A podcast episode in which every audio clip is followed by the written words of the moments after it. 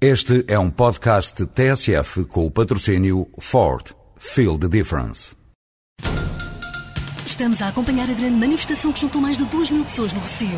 Desde trabalhadores de empresas de mudanças até trabalhadores de transportadoras, todos se manifestam felizes pela eleição da Ford Transit como comercial do ano. Ford Transit Comercial do ano 2007. Não trabalho na boa, trabalho na melhor. Ford. Feel the difference.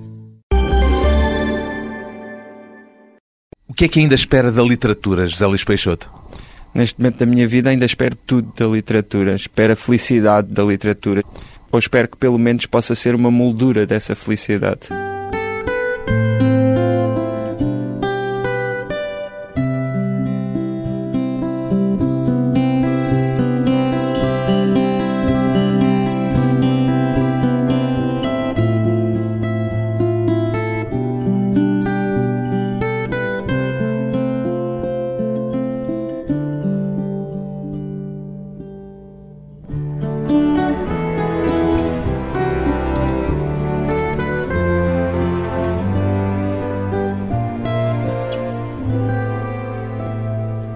José Luís Peixoto, 32 anos, escritor. O que é que mudou na sua relação com a literatura desde que se dedicou à escrita a tempo inteiro, José Luís Peixoto? Bem, houve bastantes aspectos que mudaram. Aquele que acaba por ser mais determinante e que eu acabo por viver com mais intensidade é a própria falta de disponibilidade. Ou seja. Não é isso? Devia ser o contrário. Devia ser o contrário, porque uma vez que sobrevivo a partir da escrita, acabo por ter de escrever muito e acabo às vezes por nem sempre ter a oportunidade de esperar pelas ideias, ou esperar pelas emoções, ou esperar pelas palavras, mas ter de convocá-las, não é? E, portanto, escrever às vezes coisas que não escreveria numa circunstância em que não fosse escritor a tempo inteiro. Sim, e isso tem dois lados, não é? Porque tem o lado em que mais tarde vejo essas mesmas palavras que não escreveria e me arrependo delas de alguma maneira. Também nunca demasiado, porque creio que este tipo de coisas também têm de se relativizar de alguma maneira, mas depois também tem um lado mais agradável em que eu vejo palavras que acredito que não escreveria de outra forma e com as quais me identifico e que encontro ali muitas coisas que realmente me interessam, não é? Passou a escrever mais ou sente que passou também, de alguma forma, a escrever por vezes melhor? Pelo menos penso que comecei a escrever com mais facilidade. Não sei se significa melhor. Sente que a escrita hoje flui mais facilmente? Não lhe resiste tanto como resistia antes? Sim, de alguma forma sim. No entanto, tudo também depende daquilo que se pretende alcançar. Às vezes parece paradoxal, mas às vezes aquilo que se pretende alcançar é realmente essa resistência, não é? E já não a encontrar também pode ser motivo de alguma, vá lá, de algumas dúvidas. Desconforto? De algum desconforto, de algumas dúvidas, de alguma, não é? De... Mas tem-lhe acontecido isso?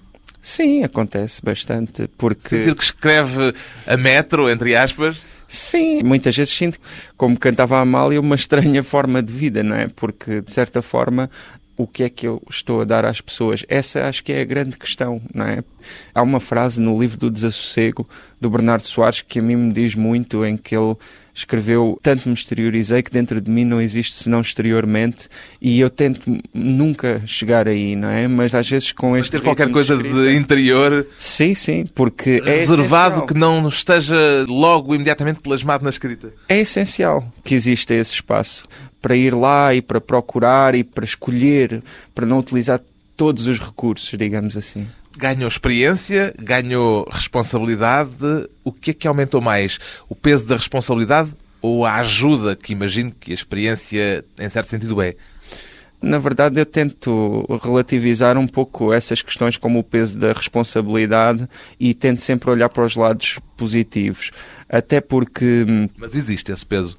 Existe, mas aquilo que eu acredito cada vez mais é que a escrita tem de ser também um ato de irresponsabilidade, porque na verdade, não se trata só daquilo que os outros esperam de nós, mas também se constantemente fizermos a análise daquilo que nós próprios esperamos de nós próprios e da repercussão que aquilo que escrevemos acaba por ter, ficamos completamente paralisados e isso não pode acontecer. Tem de existir audácia, tem de existir coragem. Acho que essa é uma boa parte daquilo que a escrita tem de ser. Já sente algum tipo de bloqueio por essa responsabilidade acrescida ou não? Já houve ocasiões em que aconteceu, mas felizmente nunca nada de muito grave, porque lá está, porque também tudo aquilo que eu sempre fiz foi no sentido de chegar a um ponto em que pudesse viver da escrita e em que a escrita tivesse este lugar na minha vida. Por isso também não faria sentido agora acobardar-me, digamos assim, perante aquilo que sempre procurei. Sente que há coisas que escreveu no passado que hoje não escreveria? Sinto, até num passado recente, até na semana passada. Ou seja, muitas vezes essa falta de reconhecimento com aquilo que se escreveu no passado não precisa de ser num passado muito longínquo. Aquilo que eu tento fazer é justamente passar para o formato livro apenas aquilo que eu acredito muito. Nesse. O resto são as crónicas e os textos dispersos. Sim, nessas crónicas e nesses textos dispersos haverá alguma coisa que eu no futuro quererei, vá lá, subir de escalão ou promover a livro, porque para mim esse formato do livro é quase como a cristalização daquilo que eu realmente acredito profundamente. Agora, em todas as outras coisas que escrevo, tenho consciência que nem todas elas são o meu melhor e o meu máximo. No entanto, também acredito que as pessoas não podem fazer sempre o seu melhor e o seu máximo. e, e tudo isso faz parte da pessoa. Em todas as áreas da vida, as pessoas têm momentos melhores e momentos menos conseguidos, não é? Pede de vez em quando desculpa a si próprio por uh, algo que tenha escrito e de que se arrepende depois? Peço quase silenciosamente desculpa às pessoas que às vezes, né? também isto não é cotidiano, mas há momentos em que peço quase silenciosamente desculpa às pessoas que, pronto, que gostam daquilo que eu escrevo a mim próprio nem tanto, porque estou numa posição em que compreendo as razões para às vezes escrever esse tipo de textos menos conseguidos. No entanto, felizmente também existe o outro lado, não é? Também existe o lado em que agradeço, vá lá ao lugar, seja ele qual for, de onde me chegam palavras que também me surpreendem pela positiva. Chegam-lhe palavras, quer dizer, não é qualquer coisa que sinta como o trabalho e o esforço da sua atividade de escritor, mas há aí uma entidade demiúrgica a interceder no processo de escrita, sente isso? Sinto que será talvez um. haverá esses dois lados nessa questão. No entanto, é um facto que há momentos em que surgem construções frásicas ou estruturas ou palavras que naquele momento eh, não se tem exatamente a consciência de onde é que chegam. Eu acredito que chegam, obviamente, da minha experiência e, de, e também dos meus processos mentais e sensíveis, mas a verdade é que há muita coisa, acho eu, ainda por compreender e por isso é que as pessoas continuam a escrever e continuam a pensar e continuam a ler porque querem procurar essas respostas. Comecei por lhe perguntar o que é que mudou na sua relação com a literatura, porque ainda não há muito tempo o José Luís Peixoto dizia que em relação à escrita há aspectos em que hoje tem opiniões diferentes das de há alguns anos atrás. Uhum. Ocorre-lhe algum exemplo assim de repente? Muitos. Há muitos exemplos em que até muitas vezes questões verdadeiramente essenciais na escrita. Por exemplo? Há questões, inclusivamente, diria, técnicas, que têm que ver com certas atitudes perante a linguagem, por exemplo, no que diz respeito à adjetivação ou no que diz respeito ao uso de figuras, de algumas figuras de estilo, que eu hoje vejo de outra maneira e que possivelmente até serei menos espontâneo na forma de utilizá-las. Depois há outras questões que variam também na mesma medida em que eu tenho opiniões diferentes em relação ao mundo, em que a perspectiva a partir da qual vi ao mundo é diferente, né? E portanto acabo por eh, perceber às vezes outros lados, pronto, por ter opiniões diversas. Já ouvi também usar a expressão as minhas crenças literárias. Qual é o primeiro mandamento desse seu credo? Pois, na verdade, aí é um aspecto que tenho de alguma forma solidificado e que tento construir cada vez mais as minhas crenças literárias. Um dos aspectos que eu tento sempre alcançar com aquilo que escrevo é aproximar-me de mim próprio, com a ambição de que essa aproximação a mim próprio possa ser também útil para os outros, não é?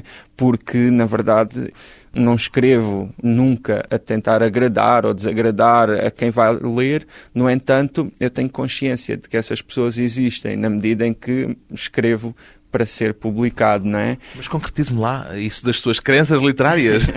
Existem a vários níveis, não é? Acho que toda a gente que escreve vai construindo essas crenças literárias à medida que vai escrevendo. E depois... As crenças pressupõem que se adere a algo, mas também implicam sempre a rejeição de qualquer coisa. Sim, mas isso é o que acontece quando No seu escreve. caso, o que é que rejeita sem hesitar, de forma liminar? Não, eu, eu rejeito tudo aquilo que não está nos textos que escrevo, porque escrever é fazer essas escolhas. Escrever é colocar em primeiro plano determinadas coisas, é dar um papel mais curto ou completamente ausente a outras, e é nesse sentido que eu falo de crenças literárias, tanto ao nível estético, não é? E ao nível das escolhas que se fazem na própria escrita, mas também ao nível de temas e ao nível de mundos que nem todos têm sempre lugar num determinado texto. Rasga muito quando está a escrever? Rasgo muito, apago muito no computador, não é? Risco muito quando A é tecla papel. delete é muito usada. Sim, esse, por exemplo, é um aspecto que tem evoluído bastante. No início rasgava muito menos, apagava muito menos. Quer dizer, aprender a escrever, no seu caso, foi também, em certo sentido, aprender a apagar, aprender Sim, a rasgar. Sim, sim. E penso que esse apagar também será crescente na medida em que tenho uma consciência maior ou, ou proíbo-me de fazer mais coisas. Não sei exatamente qual é a situação. Já houve quem o descrevesse como um prosador com um estilo poético, que é um poeta com um estilo narrativo. Li esta frase escrita. Onde é que se sente mais à vontade, na narrativa ou na poesia?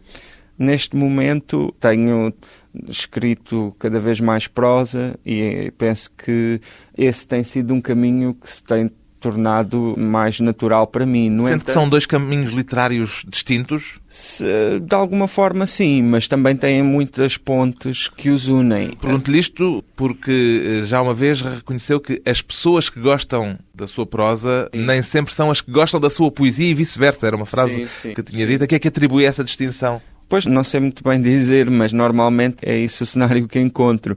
Neste momento ainda acresce o teatro, que também tem sido uma área onde tenho escrito e ainda não percebi muito bem quem são as pessoas que, pronto, que se interessam ou que aderem mais, vá lá, ao, ao teatro que escrevo.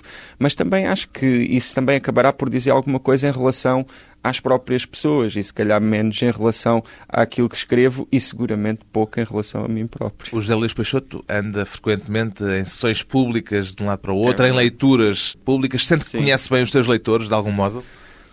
Obviamente, acho que haverá sempre. Outros que não vão a essas sessões, claro. Sim, eu próprio, enquanto leitor, não sou o tipo de pessoa que contacte os autores ou que faça notar a minha presença, por isso também tenho sempre a minha própria referência para perceber que há, há outras pessoas que não são essas que chegam à, à fala comigo. No entanto, para mim é muito importante encontrar essas pessoas e faço aquilo que posso para ir ao encontro delas, até porque hum, aprendo muito, pronto, com as pessoas a quem aquilo que escrevo agrada, mas também com aquelas a quem aquilo que escrevo desagrada. A escrita faz-se para que alguém a leia. Depois de uma pausa breve, regressamos com o escritor José Luís Peixoto em viagem entre Ponte Sor e o mundo.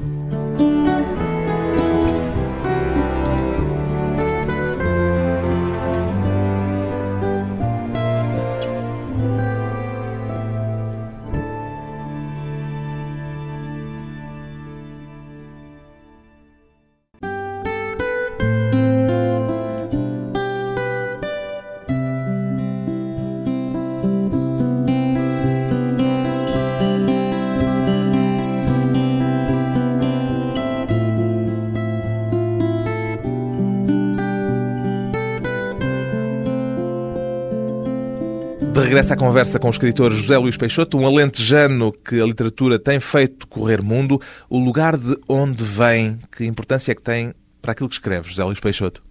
Para mim é essencial.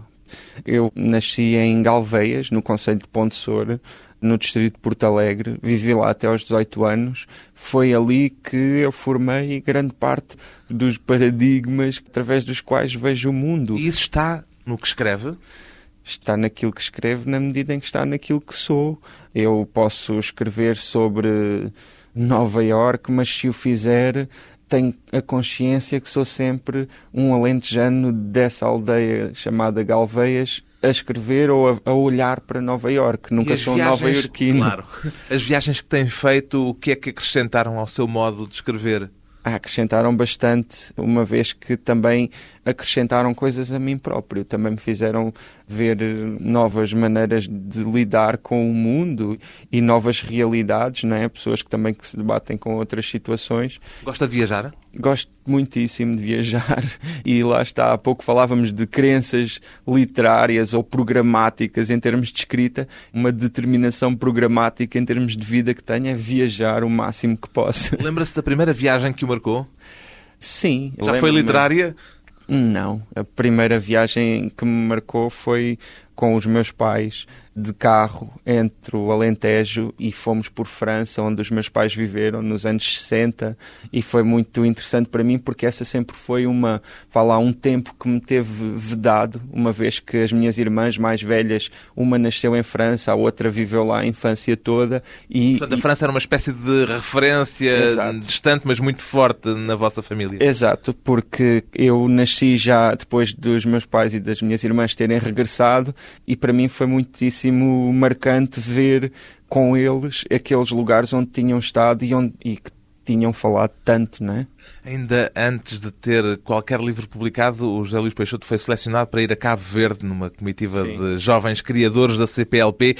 Que importância é que isso teve para si nessa altura, sendo ainda um aspirante a escritor? Sim, isso teve uma importância tão determinante que depois de ter estado esses 10 dias em Cabo Verde, passado um mês, voltei para lá e vivi lá um ano, não é? Como cooperante? Sim, e fui professor lá na cidade da Praia. E Escreveu essa... lá o seu primeiro romance? Terminei de escrever lá o... Já ia de cá, já ia, parte. Já ia e terminei, escrevi lá os últimos três ou quatro capítulos e foi para mim muitíssimo importante. Quando claro. isso aconteceu, já tinha a certeza de que viria a ser escritora? Não, não tinha. Na verdade, nunca tive em momento nenhum a certeza de que iria fazer disso a minha vida, não é?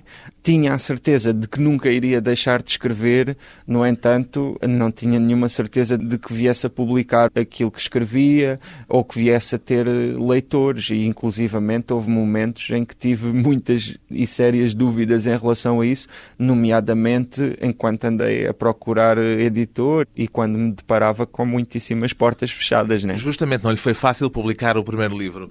As várias recusas que teve alguma vez o fizeram duvidar da sua vocação de escritor? Fizeram, muitas vezes, porque apesar de eu ter confiança nas minhas próprias avaliações, também é verdade que as avaliações que os outros fazem também influem muito. E, Quantas recusas foram ao todo? Foram todas as editoras portuguesas que publicam livros de prosa de autores portugueses. Mandou para todas as editoras? Todas as que eu conhecia, sim.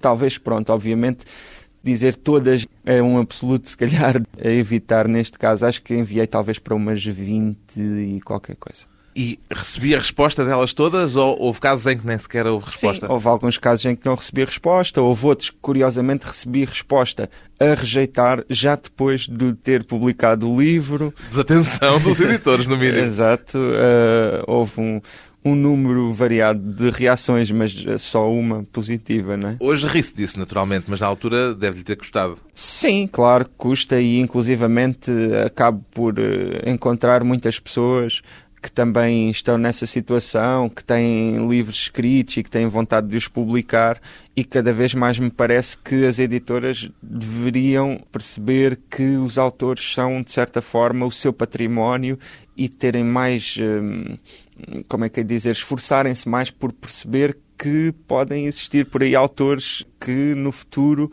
lhes podem trazer muitas coisas. Que conselho é que dá normalmente a essas pessoas que encontra com as portas ainda fechadas? para já que tenham muita força de vontade, porque acho que é o essencial, e, percebam, há um conselho que foi dado pelo Rilke no livro Cartas a um Jovem Poeta, que eu acho que é o, o conselho o conselho que se tem de sempre de dar e que para mim na altura foi muito importante quando o li e continuo a repeti-lo a mim próprio de vez em quando, que é escreve apenas se não conseguires não escrever, ou seja, Escre... Quando for uma necessidade. Exato, porque escrever já é tão exigente e é tão tão às vezes até agressivo que procurar essa, entre aspas, violência nem sempre me parece o mais aconselhável. Portanto, quando sei, acabou por ser um acaso abrir-lhe as portas para a publicação do seu primeiro livro. Foi. Como é que isso aconteceu? Bem, aconteceu que na altura existia a editora Temas e Debates que ia começar a publicar ficção. Eu não sabia. E para onde não tinha mandado o não, seu texto? Não tinha, porque eles na altura só publicavam ensaios e livros sobre questões da atualidade, como o próprio nome da editora indica, né? Temas e Debates. E, no entanto, soube através de uma amiga minha que teve uma conversa com a editora de então da Temas e Debates a poetisa e, e autora e editora Maria do Rosário Pedreira, em que ela lhe disse que iam começar a publicar ficção e que procuravam autores, então eu enviei logo o, o, livro, que na altura era esse meu primeiro romance, Nenhum Olhar, já tinha publicado na altura aquele que é o meu primeiro livro, que é um... um... A edição do autor Morreste-me. Exato, o pequeno livro eh, chamado Morreste-me, que publiquei em edição do autor em maio de 2000, e então eh, foi fantástico porque ela gostou do livro e, e quis publicá-lo logo. Recebeu isso como um sentimento de gratidão, de algum modo, ou com a sensação de ser algo que lhe era devido? Acho que temos sempre de lutar muito para ter aquilo que merecemos, não é? Não, não acredito que por ter nascido o mundo me deva alguma coisa e nessa medida aceitei com gratidão e acho que aquilo que nos é devido a todos é, é, é respirarmos, é, é, comermos e esse tipo de coisas tem de se ter muita gratidão quando acontecem. Como é que nasceu o seu interesse e a sua vocação literária? Tem um momento zero desse parto literário? Sim, eu lembro-me perfeitamente do meu primeiro poema, que é o primeiro texto que escrevi. Sabe com... de cor? Não, não, não sei nenhuma, nem tenho, infelizmente, embora gostasse, mas não tenho esse poema. Mas. Então, perdeu-se? Perdeu-se. mas lembro-me exatamente de o ter escrito no meu quarto, no Alentejo. E era sobre o quê? Ah, era, era alguma coisa que teria ver com alguma paixão assolapada que estivesse a viver na altura, mas pronto, colocada de uma maneira mais ou menos vaga, penso que seria uma coisa. e abstrata, deveria ser assim algo Aqui abstrato. há tempos li que o facto de ser adepto da chamada música pesada foi Sim. indiretamente responsável pela descoberta da escrita. De que modo? Pode, eu, eu não creio que tenha sido responsável na descoberta da escrita. Foi Dizia que havia quem o olhasse com um bocadinho de desconfiança, um bocadinho de lado e que isso levou a um certo isolamento ah, e o isolamento sim, sim, sim, acabou por sua vez por o empurrar para a leitura. Nessa medida, sim, completamente, sim. Eu estava a pensar que teve muita influência no desenvolvimento, não é? Eu na altura comecei a escrever porque lia, posso ter começado a ler também muito por por ser diferente, claro, e por me sentir diferente, também era, era, eram os anos quentes da adolescência, digamos assim, e por isso também era normal que tivesse esses sentimentos, mas eu, na verdade, sentia-me um pouco diferente e ouvia esse tipo de música que na altura ali naquela área havia mais duas ou três pessoas que ouviam e comecei a ler também contrariando um pouco aquilo que era as coisas que os rapazes da minha idade faziam. Jogar a bola, por exemplo? Sim, eu também jogava a bola, na verdade, mas e fazia hum, grande parte das coisas que todos os outros faziam. No entanto, lembro-me, por exemplo, de numa época em que o país parava verdadeiramente para ver a, a telenovela, em que não se via ninguém nas ruas na hora da telenovela, eu conscientemente utilizava esse tempo para ler sempre. E a leitura é que me levou verdadeiramente à escrita. No entanto, não deixa de ser verdade essa situação da música pesada contribuir e dessa minha preferência contribuir para um clima em que a leitura para se encaixava. Para a diferença também. Sim, o sim. O que é que chegou primeiro? A literatura, a leitura ou os hipocondríacos? Na verdade, os hipocondríacos, que era essa. Era, uma, banda, banda de punk sim, metal? Sim, sim, sim, nós chamámos hardcore, grindcore. Essa banda, pronto, surgiu um pouco mais tarde, agora o gosto pela música pesada surgiu muito cedo. O que é que tocava nessa banda? Tocava guitarra, o que também... Uh, Ainda tem fala... guitarra hoje? Não fala tenho, não tenho. Fala um pouco eu, pela música que fazia. Exato, exprimo um pouco também a qualidade da música, porque realmente ainda hoje não sei tocar guitarra. Continua a escrever hoje ao som do heavy metal? Sim, em muitas ocasiões, sim. Eu gosto muito de escrever com música num espaço tranquilo, mas com música e muitas vezes com música pesada, que para mim não, não tem a agressividade que para outras pessoas pode ter, porque envolve de uma série de recordações e de uma pronto e tenho uma vivência desse tipo de música que possivelmente é diferente da maioria das pessoas. Música pesada para uma escrita também nem sempre leve. Depois de mais um curto intervalo, voltamos com José Luís Peixoto e as afinidades eletivas.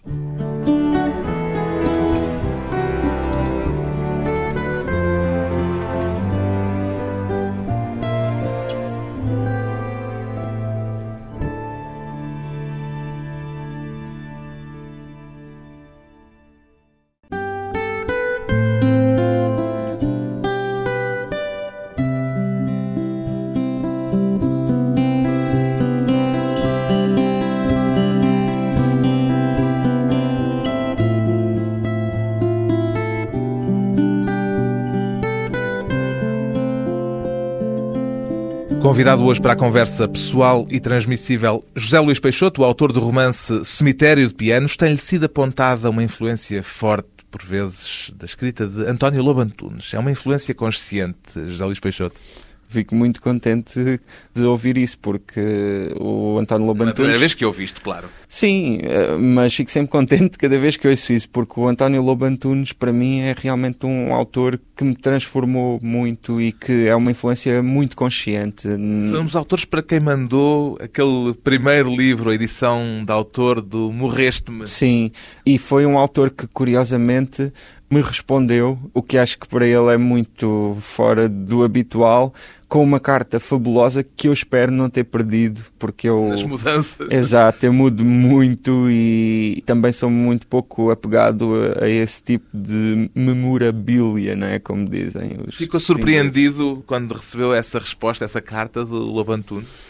Sim, fiquei e fiquei muito contente porque também me pareceu que ele não escreveria aquelas palavras de ânimo leve e, e para mim, tendo a importância que tinha, e lá está, eu quando decidi enviar esse livro, enviei-o a alguns autores que eram realmente importantes para mim. E eram autores tanto de prosa, no caso do António Lobantunes, como poetas, e na verdade não esperava resposta de nenhum deles, mas... Eh, tive mais respostas? Tive, felizmente, tive algumas respostas e muitas de autores que hoje, inclusivamente, tenho a felicidade de ter relações próximas com eles e ainda nos recordamos disso com algum carinho, acho eu, de parte é a parte. É inevitável perguntar-lhe o que é que dizia, se não for indiscrição demasiada, essa carta do Lobo Antunes. Lembro-me que falava, por exemplo, da sinceridade que ele encontrava nesse texto, Morreste-me,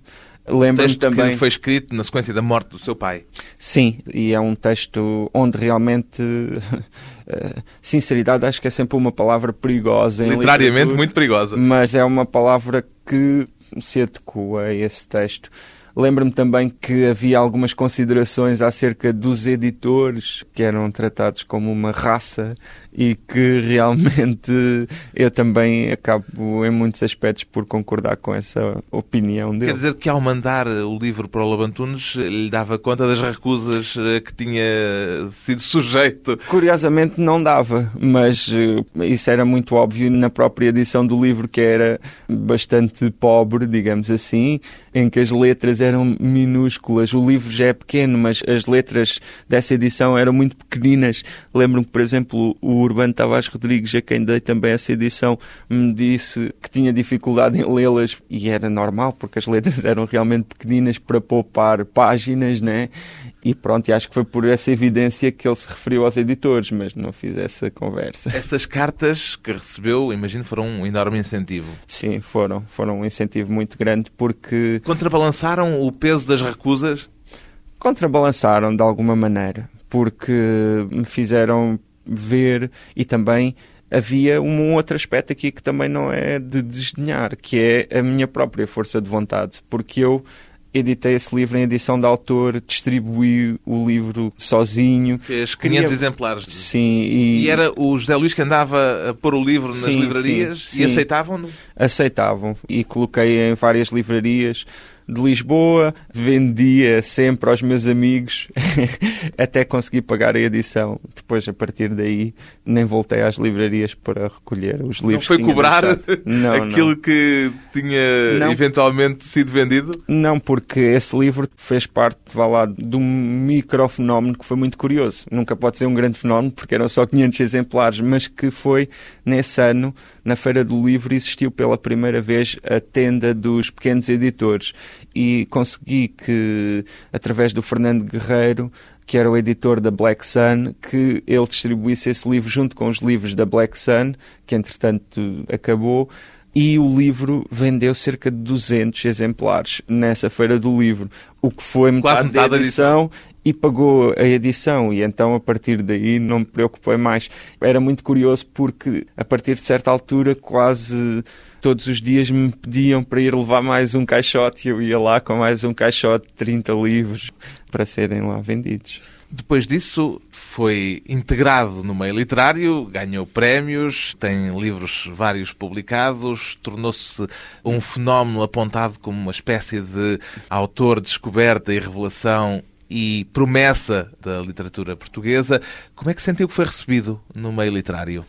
Muito bem, na verdade, muito bem. Chegou como um estranho absoluto. Sim, mas penso que há um, um fator muitíssimo importante a considerar que é o, o acaso.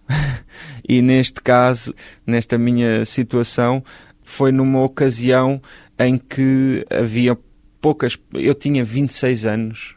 Não havia ninguém, praticamente, da minha idade, ou havia muito poucas pessoas da minha idade a publicarem romances, e portanto essa área dos romancistas também é uma área pacífica em que as pessoas, de modo geral, têm boas relações entre elas. E conheci pessoas que hoje são muitos deles eh, os meus melhores amigos e amigas. Pergunto-lhe isto também porque, em termos de imagem, com esses piercings, eh, a roupa preta que veste sempre, o José Luís Peixoto, de certa forma, não é o autor tipo. Sim, mas eh, Essa diferença que lá em Galveias sentia também sobressai, de certa Sim. forma, no meio em que agora se move. Sim, mas isso lá está, isso para mim também é quase um princípio de vida, na medida em que todos os seres humanos são, são diferentes e eu nunca me passou pela ideia, apesar de gostar da escrita, querer encaixar num estereótipo do escritor, porque não é isso que eu sou, não é? E eu ando aqui muito à procura daquilo que sou, mas sei que não sou o autor eh, de blazer e óculos muito graduados, porque embora não tenha nada contra blazers ou óculos muito graduados, sobretudo para as pessoas que precisam deles. Essa imagem, de- como é que se há de dizer, essa imagem gótica é uma mais-valia ou já lhe criou, em alguma situação, contratempos? Não, eu não procuro, não é nada que eu procure aí a esse nível e É portanto assim que é, pronto. Sim, Mas, eh, é assim, alguma foi vez- nisso que me tornei. não é? Fui crescendo para ser isso, mas não, nunca tive especiais contratempos em relação a isso. Antes, pelo contrário, acabo até por ter, eh, por exemplo, um acesso, se calhar, privilegiado para com as pessoas da minha idade que não me veem tanto como um estranho e nessa medida acaba por ser um bocadinho o contrário daquele isolamento que falávamos. E porque- capacidade de comunicação para outro Sim, por grupo exemplo, geracional. eu vejo, por exemplo, no que diz respeito, há pouco falávamos dos encontros com leitores, eu acabo por ir com alguma frequência, por exemplo, às escolas secundárias. Nas escolas secundárias é muito mais fácil ter proximidade com os alunos muitas vezes do que se não fosse assim, do que se não tivesse piercings, ou porque normalmente se esses alunos nunca me viram ou não sabem, ficam admirados, mas essa admiração é, é positiva, porque veem que podem me tratar por tu, por exemplo. Depois de ter passado pela experiência de enviar textos seus para autores conhecidos, hoje, que já é um autor conhecido, já recebe também textos de jovens aspirantes a escritores? Sim, recebo muitos e infelizmente nem sempre consigo responder a todos, porque hoje em dia acho que acaba por haver mais facilidade do que nessa altura, uma vez que À ah, internet. à internet e basta fazer uma busca no Google pelo meu nome para chegar ao meu site onde está um e-mail que acaba por chegar a mim. Quer dizer que já não responde, como fazia questão aqui há uns anos, já não responde a todas as mensagens que recebe. Eu tento, mas nem sempre consigo, porque na verdade acabam por ser muitos e porque às vezes também há, há muita exigência por parte das pessoas que enviam essas, essas mensagens. Sim, por exemplo, se receber uh, três romances por semana, não os posso ler todos, porque sou só uma pessoa, não, não sou quatro ou cinco. por isso, nessa medida, tenho que ter essa compreensão eu para comigo próprio e perceber que por muito que me custe, eu não posso ler esses romances todos do Passa princípio os olhos ao fim. por essas coisas que lhe sim, vão chegando? Sim, e dou sempre a minha opinião mais eh, sincera. Já lhe aconteceu encontrar alguma coisa que lhe parecesse valer a pena? Já, já. Agora também há uma coisa que é muito importante sempre e que eu digo sempre às pessoas, que é eu não sou editor, nem os editores me ouvem, nem eu tenho nenhum especial, vá lá, não tenho nenhuma capacidade especial de falar com os editores, porque eu também sinto que muitas vezes as pessoas em Portugal partem um bocado do princípio errado de que as coisas se fazem por ter conhecimentos e então que chegar a uma pessoa que possa ter algum papel nessa área já é uma porta aberta. Uma porta aberta. E não é assim, quer dizer, eu posso inclusivamente, e faço com todo o gosto, dar a minha opinião e, e dizer o que é que acho, na minha opinião, que deve ser valorizado e que se calhar outras opções que eu acho que são mais discutíveis. Mas eu não edito livros. Qual foi a melhor coisa que já disseram a respeito daquilo que escreve? Eu fico sempre muito feliz quando alguém me diz e eu vejo nos olhos dessa pessoa que a leitura de um livro meu ou de um texto meu foi importante para essa pessoa.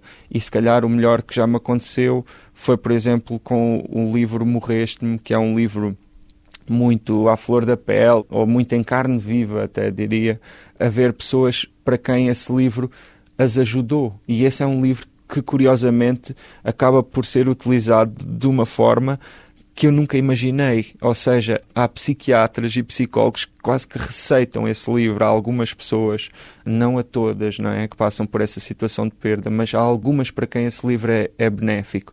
E isso para mim é o mais gratificante. É quase como fazer um medicamento, não é? Uma coisa que faz realmente bem às pessoas e numa ocasião em que estão tão fragilizadas. Isso para mim é, é, absolutamente transcendente, é muito maior do que eu ou do que as intenções que eu tinha em relação a esse livro e deixa-me profundamente realizado. A literatura também como uma forma, por vezes, de terapia. Sim. José Luís Peixoto entre o romance, a poesia e o teatro num percurso literário a tempo inteiro.